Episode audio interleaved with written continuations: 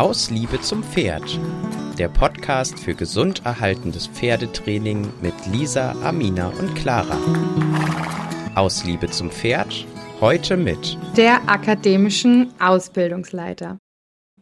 Hallo und herzlich willkommen zu dieser ganz besonderen Podcast-Folge mit unserer Gästin Selina Skorgan. Ist das richtig ausgesprochen, Selina?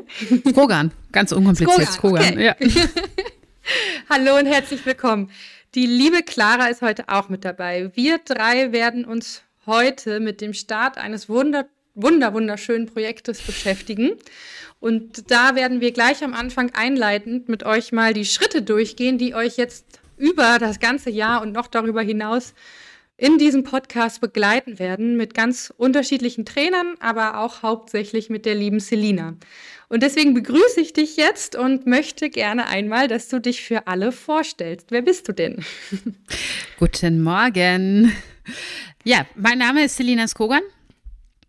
Skogan heißt übrigens Wald. Ähm, mm. Finde ich ganz praktisch, fand ich ganz schön. Ich habe von Harich auf Skogan gewechselt.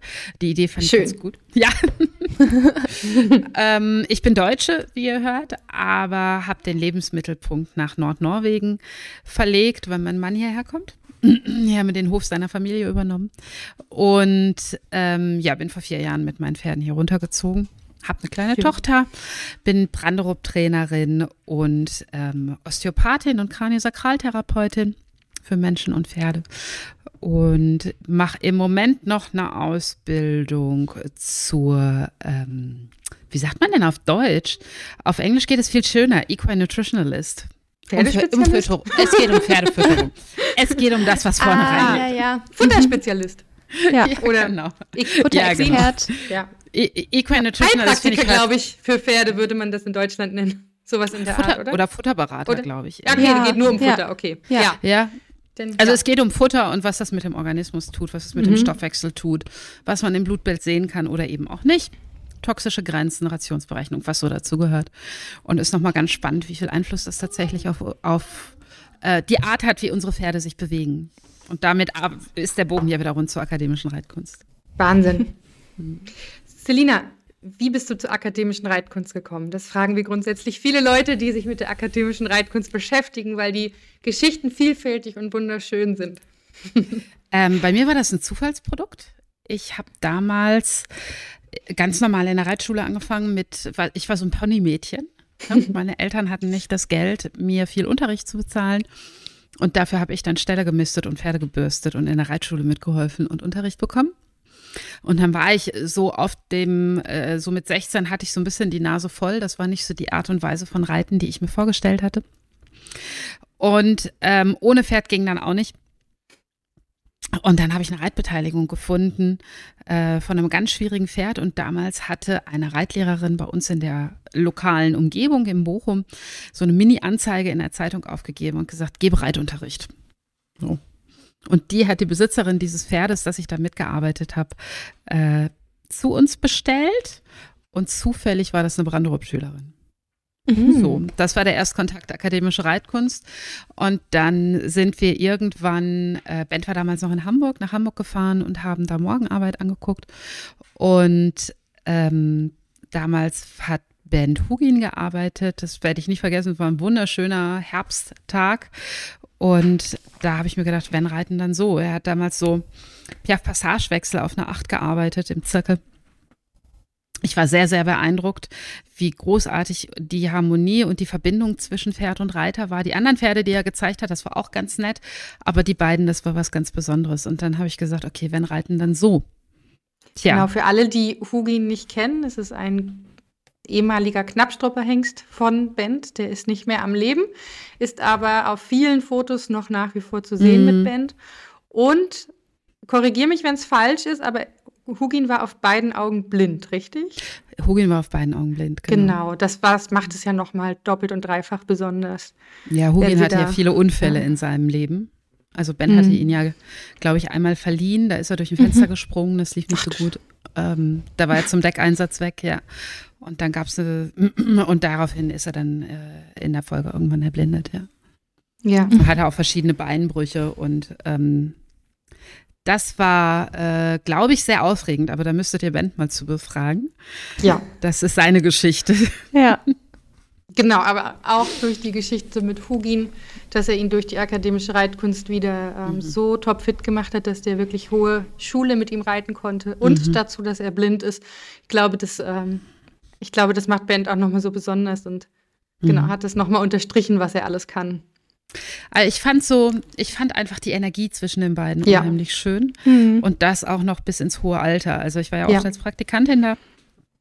Und ähm, jeden Tag, sobald, also vor allem als Huin älter wurde, da wollte er nicht mehr so gerne oder konnte er auch nicht mehr so lange stehen, hat er viel gelegen, hatte ja viel mit den Arthrosen von seinen kaputten Beinen dann zu kämpfen. Und ähm, wenn er Bens Schritte gehört hat, so, wenn die auf den Stall zugekommen sind, dann hat er sich immer geschüttelt, hat sich hingestellt, gesagt, er wäre dann jetzt bereit, gewiehert und gesagt, so, ich, ich bin der Erste. Das war ganz wichtig für ihn und das war einfach total schön, die zwei zusammen zu sehen. Die haben immer gestrahlt. Toll, toll, mhm. toll, toll. Okay, ähm, so weit, so schön.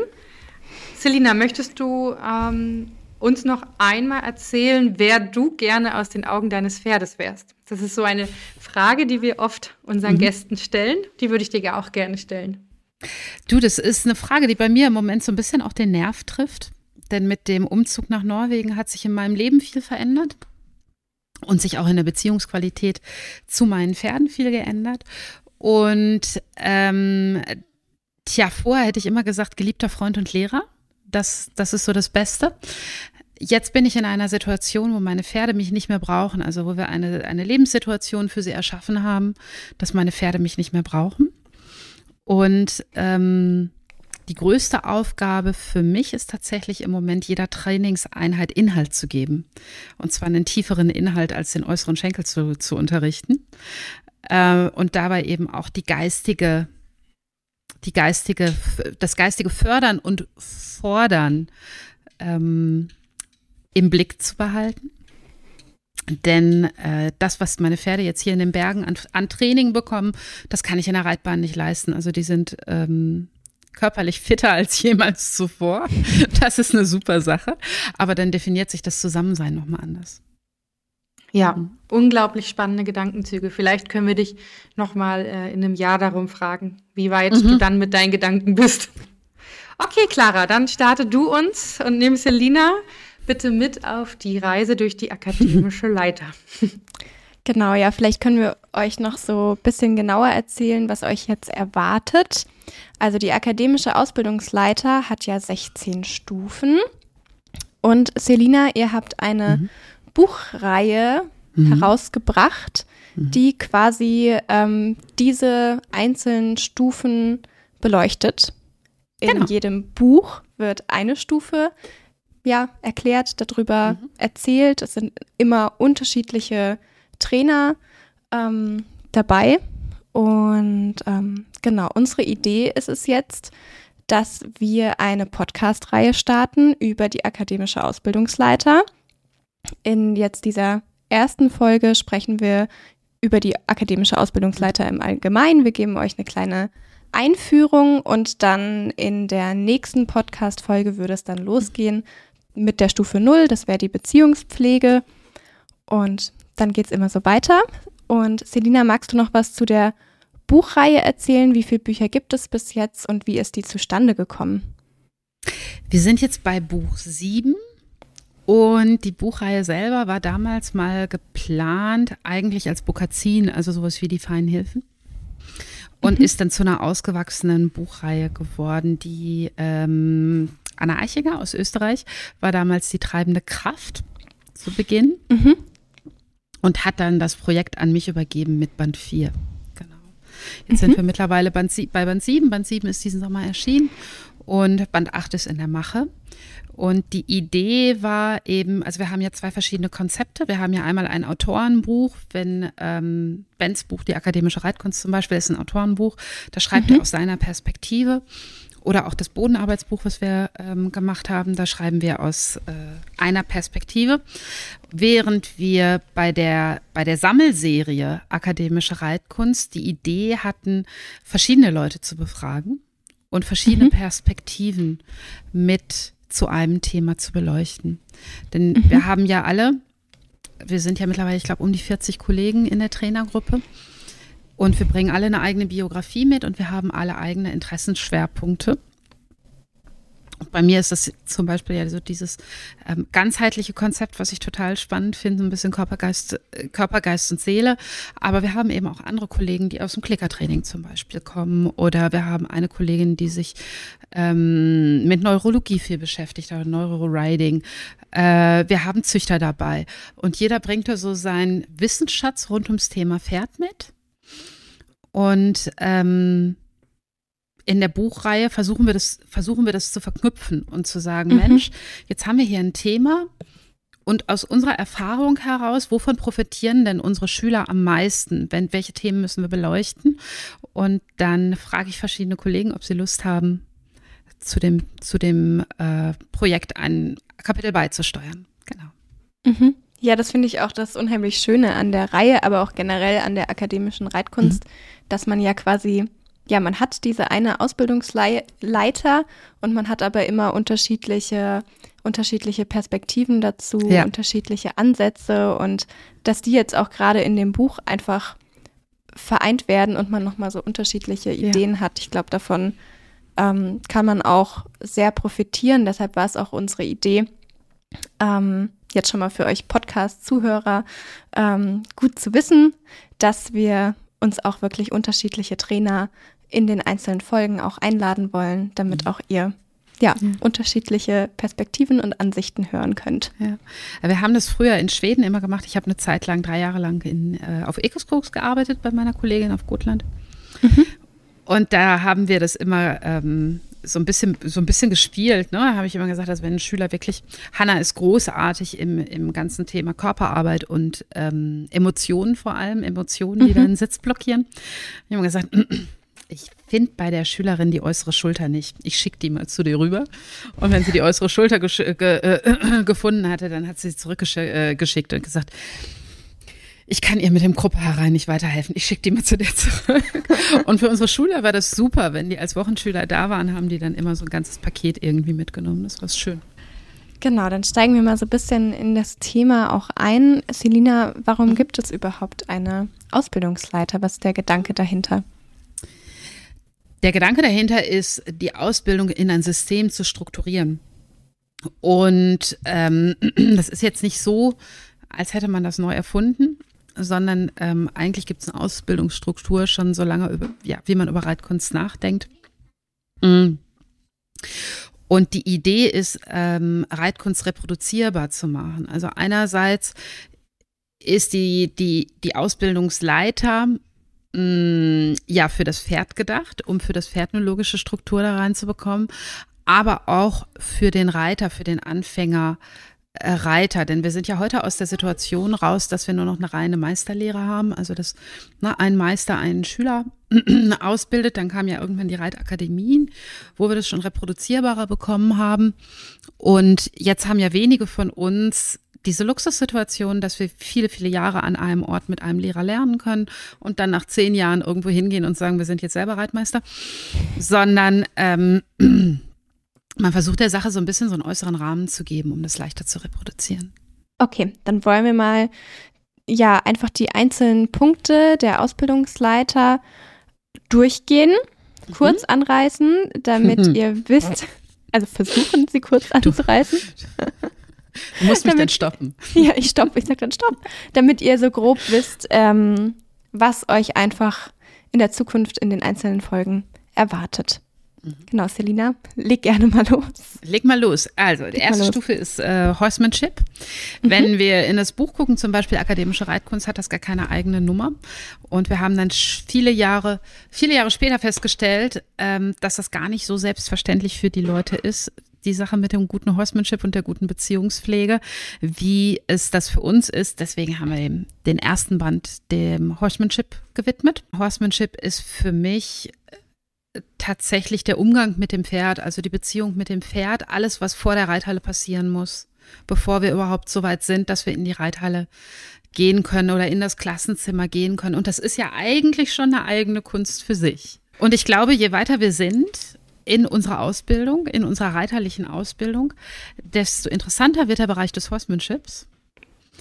Denn desto mehr stellen wir fest, dass es da noch ganz kleine Nuancen gibt in der Kommunikation, vielleicht in der Körpersprache miteinander, in der Art, wie wir Haltung oder Beziehung besser aufbauen können, ein besseres Verständnis füreinander kriegen, mehr Leichtigkeit miteinander bekommen, die dann hinterher zwei Jahre später einen riesen Einfluss haben auf das Schulter herein. Und da kann ich ein ganz kurzes Beispiel geben, wenn ich das noch darf. Ähm, Natürlich. Der, äh, ein, ein, Kollege von uns, der Mark Lubetzky, der ähm, ja gar nicht so viel mit akademischer Reitkunst mehr zu tun hat, aber dafür viel mit Pferdekommunikation, hat irgendwann mal so schön gesagt, die äh, eine, eine der größten Strafen, die Pferde untereinander sich zuteilen, ist, wenn der Herdenhengst das Jungpferd an der Schulter wegstupst. Das ist der innere Zügel, ne? Das ist eine der ersten Hilfen, die wir beibringen. Und ähm, ich glaube, dass wenn wir da eine gute Beziehung vorher haben, dass es uns dann viel leichter fällt, in der Bahn das zu, zu transferieren und zu sagen, okay, ich möchte dir einen inneren Zügel beibringen. Das ist ein Teil unserer gemeinsamen Sprache. Das hat nichts damit zu tun, dass ich dich abstrafen möchte, ähm, das ist mhm. aber ganz, ganz, ganz wichtig auf der Beziehungsebene, wie da schon so die Grundlage gelegt wird für das weitere Zusammensein. Genau, das ist Stufe 1. Wie geht es dann weiter? Dann geht es weiter mit der Bodenarbeit. Mhm. Und in der Bodenarbeit ist es relativ, also wenn wir es ganz simpel sagen wollen, ist es relativ einfach. Zuerst benutzen wir die Körpersprache, um die Sekundärhilfen zu erklären. Und ähm, dann benutzen wir später die Sekundärhilfen, um die Körpersprache zu erklären. Wenn das, also ne, wenn das Sinn macht, zuerst versuchen wir eben diese gemeinsame Sprache aufzubauen und dann geht es ja immer mehr um Balance. Und dann würden wir bei dem Pferd, das im Buch so ganz gut funktioniert, würden wir zuerst den inneren Hinterfuß vorarbeiten, dann den äußeren und ähm, dann anfangen, zwischen Schulter herein und Gruppe herein gerade zu richten. Dann würden wir longieren. Wobei ich das tatsächlich wenig dogmatisch sehe und da oft schon auf der alleruntersten Stufe gerne zwischen Bodenarbeit und Longieren ähm, switche, mhm. weil das oft für Schüler, zumindest wenn sie anfangen, zu schwierig ist, erstmal nur ein oder zwei Jahre Bodenarbeit zu machen. Und damit die Pferde den Vorwärtsgedanken nicht verlieren, mag ich gerne schnell Longieren dazu nehmen. Und ähm, im Longieren haben wir den Vorteil, wir stehen weiter weg. Das heißt, wir können mit nicht so viel Versammlung auch schon Schritt, Trab und Galopp abfragen, wenn wir ein gesundes Jungpferd haben, wovon wir ja jetzt mal ausgehen. Und das dann auch tun, ne, um nicht im Schritt komplett zu vergammeln. Und ähm, der zweite Vorteil am Longieren ist, das ist eigentlich die einzige Position, wo das Pferd wirklich klar Nein sagen kann, weil der physische Kontakt fehlt. Mhm. Du hast also eine wunderbare pädagogische Situation, wo das Pferd einerseits sagen kann, so viel Tragkraft habe ich, wenn wir in den gymnastischen Bereich gucken, ne? oder hier ist der Zirkel zu klein, hier fällt mir die Hüfte aus, hier ist es mir zu viel Versammlung, hier kann ich es nicht mehr machen. Und wenn wir nur auf die Pädagogik gucken, wo wir einfach ganz klar sagen können, ist der äußere Schenkel verstanden oder fällt das Pferd jedes Mal mit der Schulter rein, wenn ich nach einem äußeren Hinterfuß frage? Wie ist denn das mit den Paraden? Wird der nur kurz und eng oder kann er tatsächlich Last hinten aufnehmen? Und das ist eigentlich das, was ich am Longieren am liebsten mag. Mhm. Bevor wir in die nächste Stufe gehen, mhm. würde ich gerne noch mal eine Zwischen, einen Zwischenruf machen. Und mhm. zwar, was mich von Anfang an eigentlich auch bei der akademischen Reitkunst fasziniert hat, ist das hohe Maß an äh, Individualität. Also wir mhm. stellen euch eine Ausbildungsskala vor, weil man sich in einem System immer Gedanken machen muss, wie können wir das eben sichtbar machen, was wir alles so machen, gehen aber jetzt mit der Ausbildungsleiter von einem gesunden Jungpferd aus, was wir mhm. arbeiten. Mhm. Und ich zum Beispiel habe ja durch die durch Reha-Training in die akademische Reitkunst mhm. gefunden. Und das möchte ich einfach nochmal zwischendurch einbringen. Auch in den ganzen Folgen dürft ihr nicht denken, oh Mist, jetzt reite ich schon, habe aber gar nicht bodenarbeitstechnisch ausgebildet. Nein, es gibt, ähm, wie Selina ja auch gesagt hat, schon zwischen Bodenarbeit und Longen recht am Anfang schon switchen. Mhm. Reit, akademische Reitkunst hat ganz, ganz, ganz viel Raum für Individualität und ganz eigene Wege. Und genau, dennoch ist es schön, einen roten Faden zu haben. Und damit gebe ich das Wort wieder an euch. wir können es ja eigentlich anders sagen. Ne? Wir können ja okay. einfach sagen, wir ähm, brauchen eine Struktur. Und wenn die Struktur verstanden ist, dann kann ich anfangen, die Struktur zu brechen. Ah ja, mhm. sehr gut. ja. Also in der Kunst ja. sagt man das so tatsächlich auch, bei den, bei den Künstlern an der Kunstakademie und so, egal, auch wenn die moderne Kunst hinterher machen wollen, die müssen alle mal alte Meister gemacht haben, damit mhm. man versteht, warum, was, wieso, in welchem Moment wichtig ist. Und wenn ich das verstanden habe, dann kann ich die Struktur zu meinen Gunsten brechen, ohne ja. den Inhalt zu ja. verlieren. Also eigentlich geht es um den Inhalt. Ja, ganz toller Einwand, danke dir. Dann kommt als nächster Schritt das Einreiten, richtig? Ja, Ganz genau. Mhm. mhm. Und das machen wir in der Reihenfolge, weil die Idee ist, dass das Pferd sich selber tragen können sollte, mhm. bevor es dann noch jemanden obendrauf tragen muss. Und, Und ich, genau. ich würde mich am Rückenschwung orientieren. Und natürlich ist das so, dass wir mit Boden- und Longenarbeit genauso viel Heil wie Unheil anrichten können. Klar. Mit allem, was gut gehen kann, kann das auch richtig schief gehen. Ähm, aber wir wollen ja die Dezelebrationskraft der Hinterhand, also den Vorgriff der Hinterhand und die Tragfähigkeit ausbilden. Und da müssen wir ja auch gucken, was haben wir für ein Pferd und wo, wie viel Vorgriff, wie viel Rückschub hat der von Natur aus? Äh, ich treffe selten Pferde, die mehr Vorgriff als Rückschub haben. Gibt's auch, habe ich auch schon mhm. Ganz selten, aber habe ich schon getroffen. Da müssten wir dann eher an dem Vergrößern des Trittes arbeiten. Bei den, bei den allermeisten Pferden ist das so, dass sie mehr Rückschub als vorwärts haben. Und dann wäre das erste Ziel ja erstmal in Gleichmaß zu kommen. Und wir wollen ja gar nicht unbedingt alles wegversammeln, ähm, aber wir würden ja gerne so eine schicke horizontale Balance erreichen, damit uns der Rücken nicht mehr durchfällt und ähm, die Oberlinie aufgespannt wird. Das wäre ja so der erste Schritt. Ja. Und ist durch gute Bodenarbeit und gutes Longieren erreichbar. es ist durchaus erreichbar. Es ist im Longieren tatsächlich fast einfacher als in der Bodenarbeit, wenn man Anfänger ist.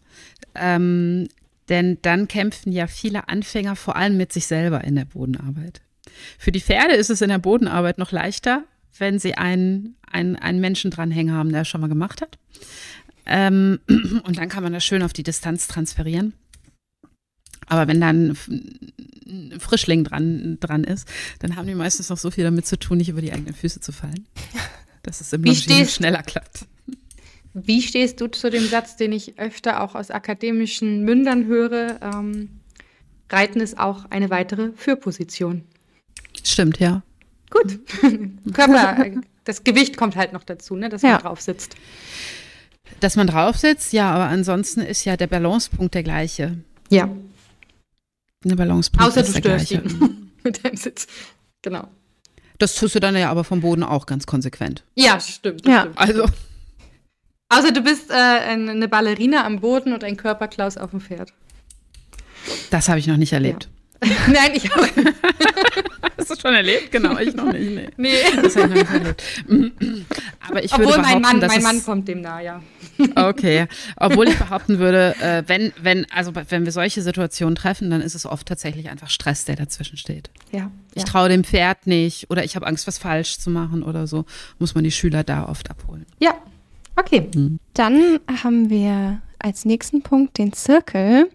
Ja. Ja, warum ist der Zirkel in der akademischen Ausbildungsleiter ein eigener Punkt? Könnte man ja auch fragen. In der akademischen Reitkunst befinden wir uns ja sehr viel in der Arbeit auf dem Zirkel, mhm. was vielleicht auch augenscheinlich für Reiter anderer Reitweisen ein bisschen befremdlich wirken mag anfangs, warum wir mhm. da so viel Wert drauf legen. Selina, magst du da nochmal drauf eingehen?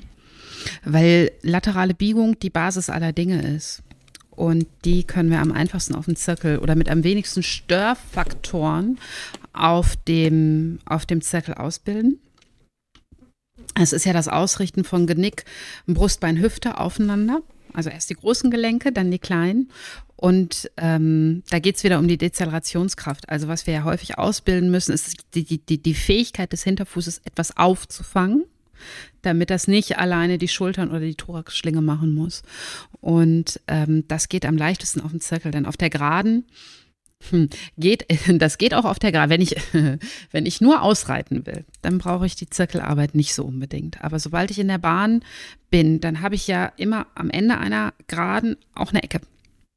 Und wenn die Bahn kleiner ist, dann habe ich die öfter. Und wenn die Bahn nicht so klein ist, dann habe ich die nicht so oft. Ja. Und dann ist eigentlich die Regel, dass man, ähm, dass die Wendung nicht kleiner sein darf und jede Ecke ist eine Wendung, dass die Wendung nicht kleiner sein darf, als das Pferd tragen kann oder als das Pferd biegen kann.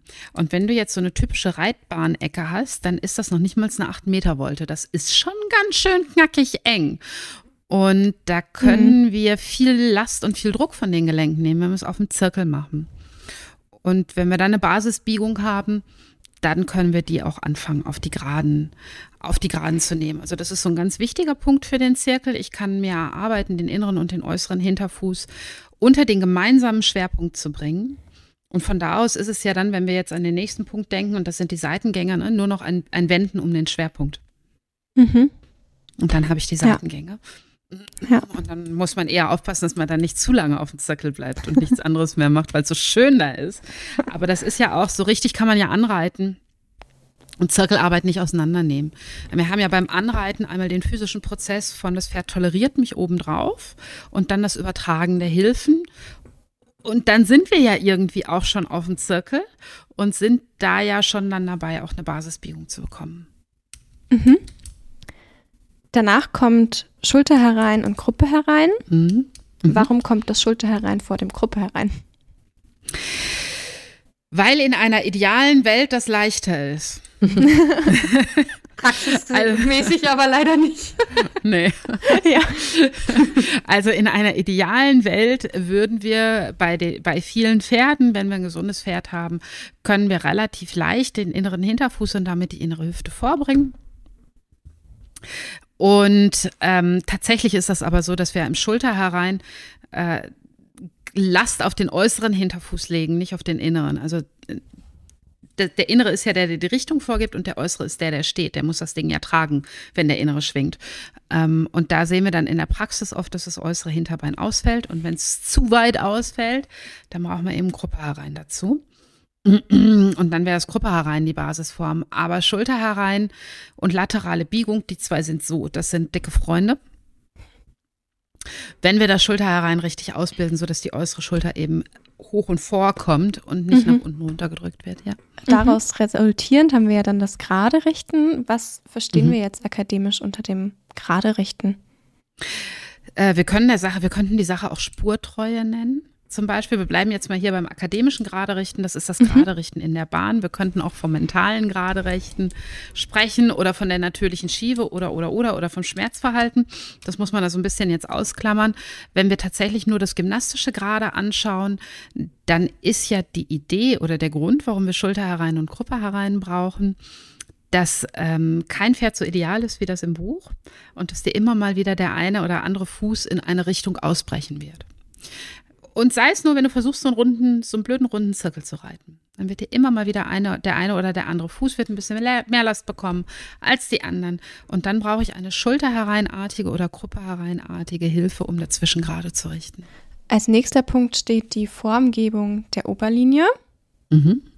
Ja, ich glaube, da müssten wir vielleicht nochmal erklären, was genau ist damit gemeint. Mhm. Und da geht's, äh, ja, da sind wir auch wieder an ganz vielen verschiedenen Ebenen dran. Ne? Mhm. Da haben wir auch die, da ist ein wichtiger Punkt die geistige Losgelassenheit, dass das Pferd eben offen genug ist, um sich auch in den Körper hereinspüren zu lassen. Und dann könnten wir anfangen, entweder von vorne nach hinten Form zu mhm. geben. Dann würde die Hand das tun. Das ist also auch eine Ausbildung der Hand, die da passiert, der Reiterhand. Für den Reiter und für das Pferd des Verstehens der Nachricht was die Reiterhand da vermittelt. Mhm. Ich bilde das tatsächlich auch oft in der Reihenfolge so ein kleines bisschen aus, dass ich sage, ich hole mir erst die Sekundärhilfen und dann kommt die Hand als i-Tüpfelchen obendrauf. Und ähm, dann hätten wir aber auch den anderen Weg der Formgebung, nämlich den von hinten nach vorne. Und zu Beginn der Ausbildung werden wir das machen, was am leichtesten ist für das Pferd. Also mhm. entweder vom Schenkel nach vorne zur Hand dehnen oder mhm. auch versammeln oder von der Hand dann die Hinterhand beeinflussen und später sollen irgendwann beide Wege gehen.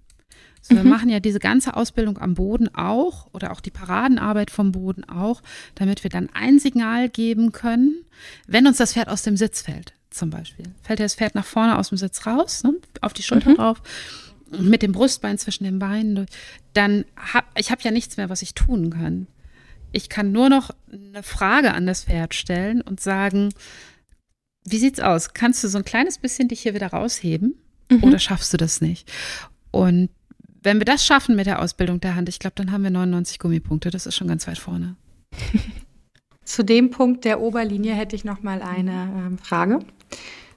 Auch eine recht berühmte Diskussionsgeschichte, okay. die viel diskutiert wird, und zwar vorwärts-abwärts. Wie wichtig ja. empfindest du das Vorwärts-Abwärts für die Formgebung der Oberlinie und was verstehst du unter Vorwärts-Abwärts? ähm, du hattest gesagt, nicht so lang antworten, oder? Wir können natürlich auch noch mal in der Podcast-Folge darauf eingehen, die dann mhm. folgt. Aber auf jeden Fall. Ja. Aber dieses es ist, es ist einfach ein Riesendiskussionspunkt und ähm, so, also wir können nee, es einfach doppelt und dreifach erzählen. Das, das machen ist immer gut, darüber zu sprechen. Ja, ja, es ist der Rückenschwung, der wichtig ist. Ja. Ähm, und ähm, ich glaube, meine Definition von Vorwärts-Abwärts ist sicherlich eine andere als die der meisten FN-Reiter, denn es interessiert mich gar nicht so sehr, auf welcher Höhe der Kopf ist. Es interessiert mich aber sehr, ähm, wie die Schwungrichtung des Pferdes ist. Das heißt also, das, das berühmte, ne, in welche Richtung nicken die Ohren. Und da sehen wir häufig bei Pferden, die ohne Vorwärts-Abwärts, nein, nicht häufig, immer bei Pferden, die ohne Vorwärts-Abwärts ausgebildet werden, dass der Rückenschwung sich umdreht. Und dann Ja, die bleiben so stecken auch irgendwie, ne? Das hatte ich auch schon mal bei einer Reitschülerin. Also, also zumindest also das, bekommen das wir nicht stockt. dieses Genau. Ja, zumindest bekommen wir nicht diese, diese, mhm. diese Range of Motion. Also mhm. ähm, man kann sich das ja so vorstellen wie so ein Akkordeon, das sich in alle Richtungen ziehen und spielen können möchte. Und die Ausbildung des Pferdes soll das Akkordeon ja nicht mehr zusammenziehen, sondern soll dem Stück für Stück mehr Flexibilität geben in alle Richtungen. Und da ist die Idee des Vorwärts eine ganz wichtige. Und ich glaube auch, aus meiner persönlichen Interpretation, ich hätte so gerne mal mit dem Herrn Steinrecht an einem Tisch gesessen und Kaffee getrunken und ihm Fragen gestellt, so wie ihr das jetzt mit mir macht. Mhm. Äh, aber ich glaube tatsächlich auch, dass Vorwärts-Abwärts oder ganz viel dieses Vorwärts-Abwärts-Begriffes das Vorwärts-Abwärts der Hüfte ist, also die Hüftrotation. Und ähm, dass es eben die Schwungrichtung von Genick und Kiefer sind und nicht das nach hinten hochziehen, hat dann wiederum was mit taktklaren Gangarten zu tun. Also wenn wir eben da auch die, nicht die richtige Schwungrichtung kriegen, kriegen wir keinen taktklaren Galopp mehr. Das ist einfach genau. Beispiel. Und das auf die Schulter fallen ist nicht gelöst, wenn man sagt, dass ähm, ähm, Nasenhöhe gleich Bughöhe oder so. Also das, es gibt doch da irgendwie so eine nee, Richtlinie. Nee, das, ja, genau, das ist das, das ist damit nicht mhm. gesagt. Genau. Nee, genau. und da werde ich tatsächlich immer ähm, mehr picky so ein bisschen, äh, muss mhm. ich sagen. Also ich glaube, je weiter das Auge geschult wird, desto mhm. spezieller wird man da und sagt, okay, und hier wäre genau der Sweet Spot, wo wir einen Rückenschwung hätten. Lass uns doch da bleiben. Ist noch nicht am Buchgelenk? Ja, macht nichts. Mensch, da ist Buchgelenk ist noch, ähm, oder wir sind am Buchgelenk und wir haben noch keinen korrekten Rückenschwung, dann kann man vielleicht auch mal sagen, für ein paar Tritte geh mal ein bisschen tiefer. So das typische Beispiel, wenn wir genau. ein Korrekturpferd haben, dass ähm, viele Jahre mit einem Stoßzügel oder mit einem Ausbinder gearbeitet wurde, ne, wo der Unterhalt so richtig schön gegendrückt. Äh, da muss man dann manchmal so ein bisschen abwägen, wie viele Jahre dauert es, bis ich die Hanken gebogen habe. Oder sind die Vorderbeine gesund genug, dass er vielleicht auch mal ein paar Runden auf die Vorhand fallen kann und wir dann aber sofort den Rücken ein bisschen mehr öffnen können, dann wäre das auch ein Weg. Ja, ich glaube, das hm. einzig, einzig off ähm, offensichtlich Sichtbare, glaube ich, was es als Regel eventuell geben könnte, wäre, dass ähm, bei Vorwärts, Abwärts gerne Nase vorgedacht wird. Also, dass die Nase nicht senkrecht, mhm. nicht hintersteht, sondern eher in Richtung vor. Die offene Ganasche, ne? Ja. ja. genau. Das ja. ist so, glaube ich, mhm. das, wo wo man auch als Laie das recht schnell erkennen kann. Das Pferd öffnet sich, streckt sich, macht sich locker. Mhm. Ja, dass die Stellung eben korrekt bleibt. Ne? Ja, sonst, genau. Ähm, mhm. ja, genau. Sonst wird's nix. Ja, mhm. Danke für die Antwort. War da nicht für, gerne. Okay, dann sind wir ja jetzt vielleicht so an einem Punkt, wo man sagt, wenn jetzt das Paket, sage ich jetzt mal, der Freizeitreiter mhm. beherrschen würde, wäre hier ja eigentlich ganz gut Stopp, ne? Also, da, also zumindest haben wir da schon mal, da haben wir schon mal ein richtig gutes Niveau, würde ich gell? behaupten. Also würde ich auch sagen, schlecht, ne? also das wäre schon mal mhm. echt richtig gut. Und was mhm. jetzt alles so hinterherkommt, können wir vielleicht einfach noch mal, ähm, noch mal ganz kurz sagen, weil ich glaube, mhm. das ist einfach auch ein Niveau, was jetzt nicht jeder ähm, erreichen können muss oder was für viele auch einfach sehr fern ist, wenn wir jetzt hier über Kapriolen oder äh, Ja, fliegende dann Wechsel. Dann wird's wild, sprechen, dann denken sich ja vielleicht viele so, hm, da sind wir noch ganz, ganz weit entfernt. Ähm, ja, jetzt erstmal geht es ja weiter mit der Piaf, der Versammlung, Mhm. Mhm. dann Pirouette, das Carré, fliegende Mhm. Wechsel, Mhm. dann Passage, Levat, Mhm. Schulparade, Theater und die Schulen über der Erde dann irgendwann und dann ganz am Schluss die ähm, Kapriole. Oh, auf das Sag Buch Terra freue ich mich schon. Ja, ich bin Ich da auch schon auch. mal ganz gespannt drauf, wie das wird. Wer da noch mitwirkt, auch bei Ja. den, äh, bei den Ja, über, über der wir haben ja noch Erde. ein paar Jahre Zeit. Also wir haben noch ein paar Jahre Zeit. Wir hoffen darauf. Ter, Wir können ja- Ter, Ter wird, glaube ich, mit ins Galoppbuch gehen. Ja. Ja. Wunderschön es ist, es ist ja anzusehen. Galopp. Ja. Ja, es ist ja Galopp. Ähm, wir könnten den Punkt ja vielleicht dann als, also als Anfang der hohen Schule vielleicht ähm, betiteln. Dass Ja. wir das zusammenfassen. Nee, Nein? Noch Okay. nicht? nee, da sind wir, Erzähl. oder ich, sagen, wir- sagen wir es anders. Äh, die Piaf ist ja das Ende der niederen Schule. Ah ja, gut, okay, dann sprechen wir darüber noch. Okay. Genau. Das Ende Piaf der niederen Schule. Das Ende der niederen Schule. So ist der Stein, also das äh, orientiert sich ja am, am Steinbrecht. Steinbrecht hat, äh, sagt, wie Piaf ist im Endeffekt die Schlüssellektion. Ne? Das ist das Ende der, der niederen Schule und danach geht es dann in Richtung hohe Schule. Denn wir brauchen ja die Piaf. Heute haben wir mehr Werkzeuge, aber wir brauchen vor allem die Piaf, ähm, um die Hanken zu beugen. Das war ja auch lange Zeit, oder das ist ja ein Problem im Reitsport, im traditionellen Reitsport. Ein Problem, was wir auch lange in der akademischen Reitkunst geteilt haben, dass die Piaf das einzige Werkzeug war, um die Hinterhand geschmeidig zu machen, bevor wir Schulschritt und Schulparade hatten.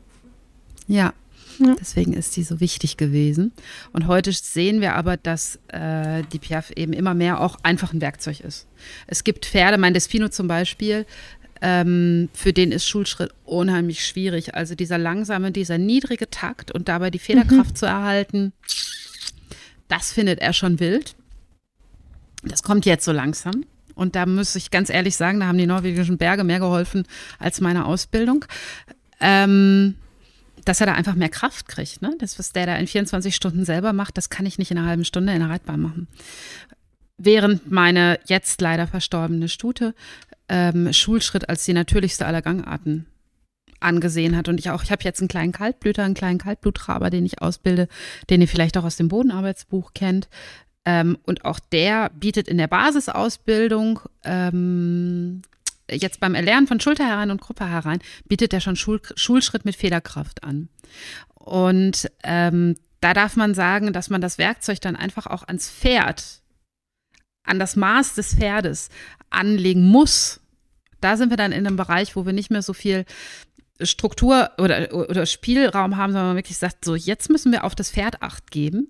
Ja. Denn wenn der von Natur aus schon Schulschritt zeigt, ist das richtig dumm, den wegzumachen. So. Ja, Ja. ist richtig dumm. Auf der anderen Seite, wenn ich eben ein Pferd habe, der so mehr im Warmbluttyp steht und der als allererstes sagt, wenn du ein bisschen Richtung Takt erhöhen gehst, er geht so Richtung Schultrab und Piaf, dann ähm, ist das sicherlich das, wo wir die Party feiern und sagen, das war richtig toll, gerne hier weitermachen, Dankeschön. Und dann würden wir aus der Piaf den Schulschritt entwickeln. Da bist du wieder bei dem Thema Genau. Range so ein bisschen. Und ich glaube, die größere Herausforderung, ähm, Clara, du hast vorhin gesagt, das ist ein Bereich, Mhm. wo die, wo die äh, Schul, wo, wo viele nicht mehr hinkommen. Mhm. So, ich glaube, die größere Herausforderung ist da an uns als Ausbilder gestellt, dass wir die Basis so ausbilden, dass, wenn der Wunsch danach da ist, die, die, die, die Tür zur Hohen Schule offen ist. Dass wir Ja. nicht, ja, dass wir nicht in einer Art und Weise ausbilden, wo wir dann irgendwo sagen, hier ist der Weg zu Ende oder wir müssen die Basisausbildung nochmal wiederholen, weil hier können wir nicht mehr weitergehen. Das Pferd ist so schwer auf der Schulter oder hat keine taktklaren Gangarten Mhm. mehr oder ich weiß nicht was, dass der Weg einfach zu ist. Sondern wenn wir, wenn wir gut ausbilden, wenn wir eine gute Basis ausbilden, dann dürfen die Wünsche mit den Fähigkeiten wachsen. Ja, und ich glaube, also, na, was ich meinte, war, dass es für viele einfach auch so weit weg ausschaut, wenn sie Mhm. sich in der Basis befinden. Und ich glaube, das, was du da jetzt gesagt hast, trifft es dann nochmal auf den Punkt, auch für die Leute zu verstehen, warum die Basis so wichtig ist und warum es sich eben lohnt, die Zeit in die gute Basisausbildung zu investieren, damit eben dann der Mhm. Weg in die hohe Schule Mhm. auch offen ist und halt alles leichter Mhm. wird. Mhm, genau. Ja. Ich habe jetzt ähm, so Stichwort ne, Hankenbiegung und so jetzt zwei verschiedene, äh, zwei sehr verschiedene Pferde, drei sehr verschiedene Pferde zu dem Thema ausgebildet und ähm, kann da sagen, der Weg ist ist überhaupt nicht identisch, je nach Talent des Pferdes, aber die Basis, die drunter liegt, ist immer die gleiche. Die muss da sein. Ja. Und wenn du dann Probleme hast in der hohen Schule, dann gehst du zurück auf den Zirkel und zwar im Schritt. Okay, vielleicht können wir dann noch einmal ähm, abschließend sagen, wir haben es ja jetzt auch schon so ein bisschen angerissen. Wann sind wir denn dann am Ziel angelangt und was ist überhaupt das Ziel der akademischen Reitkunst? Nie. Fliegen. All- Alles nur Nee. noch über der Erde machen. Mm, Das, ähm, hm. ich mag ja Guerinier so gerne, ne? Ja irgendwo, irgendwo in seinem Buch hat er gesagt, das erste Problem bist du, also ich übersetze das mal auf Neudeutsch, das erste, was dir Sorgen macht, sind, äh, ist das Schulter herein, das letzte, was dir Sorgen macht, ist das Schulter herein. Und ähm, man, man kommt irgendwann von der Lektion weg. Also man hat zu Beginn immer so diese Idee, ich möchte eine Piaf erreichen, ich will eine Levade erreichen, ich will einen fliegenden Wechsel erreichen. Aber irgendwann kommt der Moment, wo das, was ihr macht, nicht mehr wichtig ist, sondern die Art und Weise, wie ihr es macht. Und da gibt es kein Ende. Da kann man immer jeden Tag eine neue Leichtigkeit Mhm. entdecken. Und das ist, glaube ich, was, was ich jedem gerne mitgeben würde. Ich habe ganz lange darauf gewartet, dass ich Schulter heran jetzt endlich kann und war total frustriert, wenn äh, Bent dann jedes Mal was eine ne neue Ebene abgezogen hat, eine neue Zwiebellage abgezogen hat, gesagt, oh Mensch, jetzt kannst du das, jetzt können wir irgendwie da noch mal dran rumfallen. Und wenn man akademische Reitkunst machen möchte, dann muss man das genießen können. Dann darf man nicht die Idee haben, fertig zu werden, sondern dann muss man genau dieses, ähm, wir verfeinern hier und da finden wir noch ein Detail, was das, dieses Gespräch zweier Körper und zweier Seelen noch harmonischer macht. Das ist ein wunderschöner Abschluss. Finde ich auch. Ja, das ist total schön. Ähm, wenn du nichts mehr hast, Clara, würde ich dann. Okay.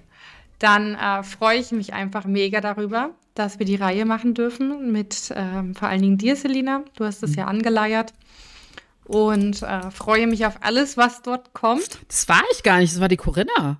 Stimmt, die Corinna. Ja, Das stimmt, ich das kam über eure Trainerin. Ja, Ja. richtig. Ja. die Corinna hat gesagt, du, mach das mal. Ich Danke, freue mich. Ich freu mich übrigens darauf. Wir sehen uns äh, demnächst live. Ja. Du bist äh, bei Thea. Bei Ja. Thea in Brandenburg. Wir Mhm. stehen zusammen und arbeiten zusammen, die Thea und Ach, cool. ich. Ja, Ach, das wusste ich gar nicht. Ja, guck mal. das, Mhm. das heißt, wir sehen uns noch. Das freue ich mich auch richtig doll drauf.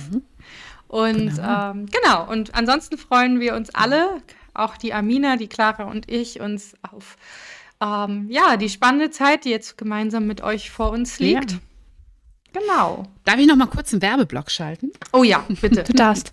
Ja, genau. Wir haben nämlich, ich habe das vorhin irgendwann gesagt, ne, ich glaube, je weiter man in der Ausbildung kommt, desto mehr ist man daran interessiert, was noch alles zum Pferd gehört. Und ähm, Equidemia, meine Firma, ist da sehr interessiert dran und hat äh, organisiert alle zwei Jahre ein Online Summit, heißt das jetzt auf Neudeutsch, hat meine Praktikantin gesagt. Ich darf nicht mehr Kongress sagen, ich muss jetzt Summit sagen. Und dieses Jahr haben wir tolle Sponsoren dabei, zum Beispiel auch Barock Flair, die es uns möglich machen, das Basisticket für 0 Euro anzubieten. Also auch für eure Hörer. Ähm, und da freuen wir uns über alle, die vorbeikommen und da werden wir über ganz viele Dinge reden, die auch zur akademischen Reitkunst gehören. Marius ist dabei, macht einen tollen, äh, eine tolle Lecture, die habe ich schon gesehen. Ähm, Bent ist dabei und spricht über das, was sich die letzten 20 Jahre zum Beispiel entwickelt hat die, in der akademischen Reitkunst und warum akademische Reitkunst von heute nicht mehr das ist, wie wir das vor 15 Jahren noch gemacht haben. Die Claudia Strauß ist dabei, die Bettina Biolek ist dabei, aber eben auch viele nicht akademische Leute, ähm, die Stefania Ver- äh, Vermollen zum Beispiel, die Assistentin von Sharon May Davis, gibt einen Vortrag über Anatomie, warum das, welche und, und die, ihre Perspektiven aufs Reiten. Züchter sind dabei. Wir gucken uns das Pferd an in der Ethologie. Es wird richtig, richtig, richtig gut. Ach, cool, Super. spannend, wusste ich auch noch nicht. Danke. Selina, wann ist es? An welchem Datum? Vom 13. bis zum 17. vorm Bandkurs. Okay. Wir haben das Wochenende ja. danach einen Bandkurs online. Da gucken wir uns das Thema Grundgangarten und Sitz an und davor eben ganz kostenfrei, ähm, zumindest für die Live-Tage äh, der Equidemia Summit. Und da hoffe ich, weißt du, ich glaube ja, ich habe ja mit der Sache angefangen, mit der Sache mit dem Reiten habe ich ja angefangen, weil ich Pferde mag. Und ähm, ich hoffe, dass wir da ganz viele Leute treffen, die Pferde mögen und die Lust haben, den ein oder anderen Twist noch zu erlernen, um damit nachhaltig das Leben ihrer Pferde zu beeinflussen. Das ist so der Wunsch, ja. der dahinter steht. Ja. Schön. Sehr ja. schön. Okay. Sehr gut. Ich freue mich. Cool. Vielen Dank. Und dann, genau, ist heute der, der Abschluss der Einstiegsfolge. Und mhm. wir halten euch auf dem Laufenden, wann die nächsten Folgen kommen, mit wem die zusammen sein werden. Und folgt uns dabei gerne auf Instagram und Facebook. Abonniert unseren Podcast auf Spotify, Apple Music, Pipapo. Und ähm, genau. Ich hoffe, wir hören uns bald wieder. Auf Wiedersehen. Genau, danke dir, also. Selina. Hm.